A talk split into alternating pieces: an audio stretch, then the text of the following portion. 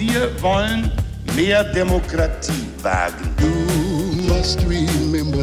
Scheitert der Euro, scheitert Europa. Der Stichtag. Die Chronik der ARD. 15. Juli 1992. Heute vor 30 Jahren beschloss das Bundeskabinett die Privatisierung von Bundesbahn und Reichsbahn. Christian Erber. Von der trägen Beamtenbahn zum modernen Hochgeschwindigkeitsexpress. Das sind die Pläne der Bundesregierung kurz nach der Wiedervereinigung. Sie will aus der Westdeutschen Bundesbahn und der Ostdeutschen Reichsbahn eine gewinnorientierte Aktiengesellschaft machen. Bundesverkehrsminister Günter Krause von der CDU formuliert ehrgeizige Ziele. Ich will eine andere Eisenbahnpolitik machen als meine acht Vorgänger, die ich hatte. Ich will die Eisenbahn zur Domäne in den nächsten 20 Jahren entwickeln. Doch die Realität sieht anders aus. Jahrzehntelange Vernachlässigung durch die Politik haben sichtbare Spuren hinterlassen.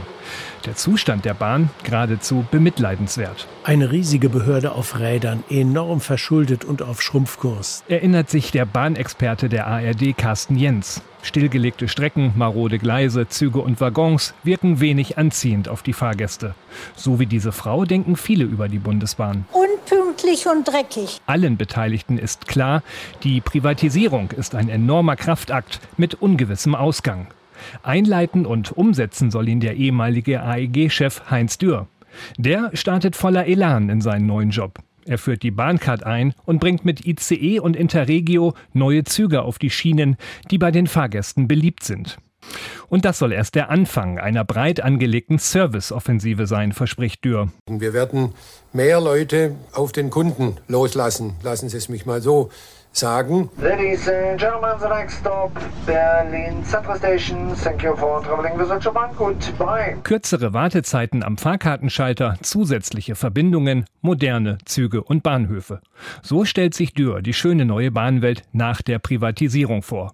Die gibt es natürlich nicht zum Nulltarif. Mehr als 350.000 Mitarbeiter leistet sich die Bahn. Rund 40.000 Streckenkilometer müssen instand gehalten und modernisiert werden. Diese Schienen müssen nicht unbedingt durch die große Bahn, also durch die Deutsche Bahn AG, genutzt werden. Da können Private sich beteiligen. Wirbt Dürr für mehr Wettbewerb auf der Schiene. Nur an den Eigentumsverhältnissen ändert sich nichts. Der Bund ist alleiniger Aktionär, der das Unternehmen zudem von seinem Schuldenberg in Höhe von 70 Milliarden D-Mark befreien soll. Die Bahnreform tritt zum 1. Januar 1994 in Kraft. Fahrgäste ziehen einige Jahre später eine gemischte Bilanz. Läuft alles besser irgendwie. Bloß die Verspätungen von der Bahn sind geblieben. Wir haben gerade eben festgestellt, wir müssen ganz schön auf die sitzen und warten.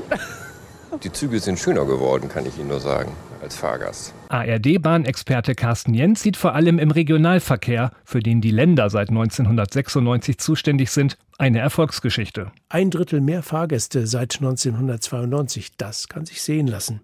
Der Bund wiederum ist, wie damals, mit vielen Milliarden bei der Bahn in der Pflicht. Er will diese Pflicht offenbar auch annehmen. Auch heute drückt den Konzern wieder ein enormer Schuldenberg, weshalb Spötter meinen, ein solches Ergebnis hätte man auch ohne den Kraftakt hinbekommen. Die Bahnreform beschloss die Bundesregierung am 15. Juli 1992, also heute vor genau 30 Jahren.